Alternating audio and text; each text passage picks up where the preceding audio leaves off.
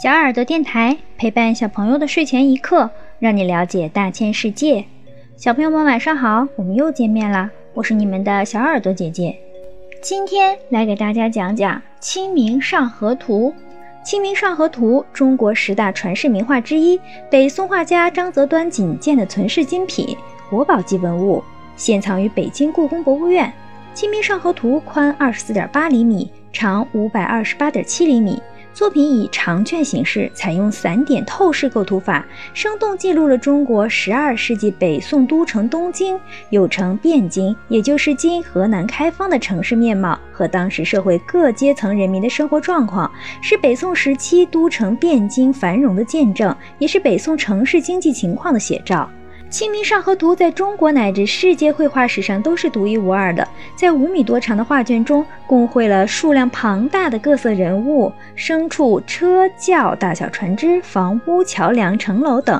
放大任意一个局部，细细端详，都会发现其间隐藏的海量细节，就像一部一镜到底的电影，具有非常高的历史价值和艺术价值。《清明上河图》在千年的流传中，有着传奇一般的故事：四度出宫，五度入宫。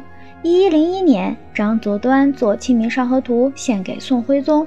一一二七年，靖康之变后，《清明上河图》卷入金人地区。一二六零年，元朝建立以后，《清明上河图》被收入秘府，后被人以赝品偷换出宫，流落民间。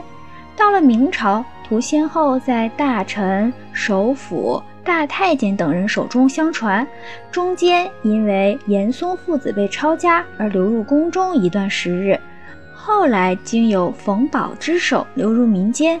一六四四年入清以后，图先后为陆废池、毕沅等人收藏。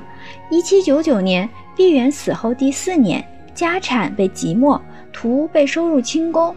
一九四五年八月。第二次世界大战接近尾声，《清明上河图》流散到民间，在通化被截获，将图存放于东北博物馆，后拨交北京故宫博物院，现存至今。《清明上河图》经历千年颠沛流离，它身上蕴藏的故事和它的艺术价值一样丰富无穷。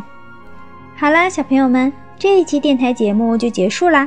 如果小朋友们想要了解大千世界更多知识，可以请爸爸妈妈关注我们的微信公众号“小耳朵听大世界”，也可以上喜马拉雅、荔枝和蜻蜓去收听我们的节目。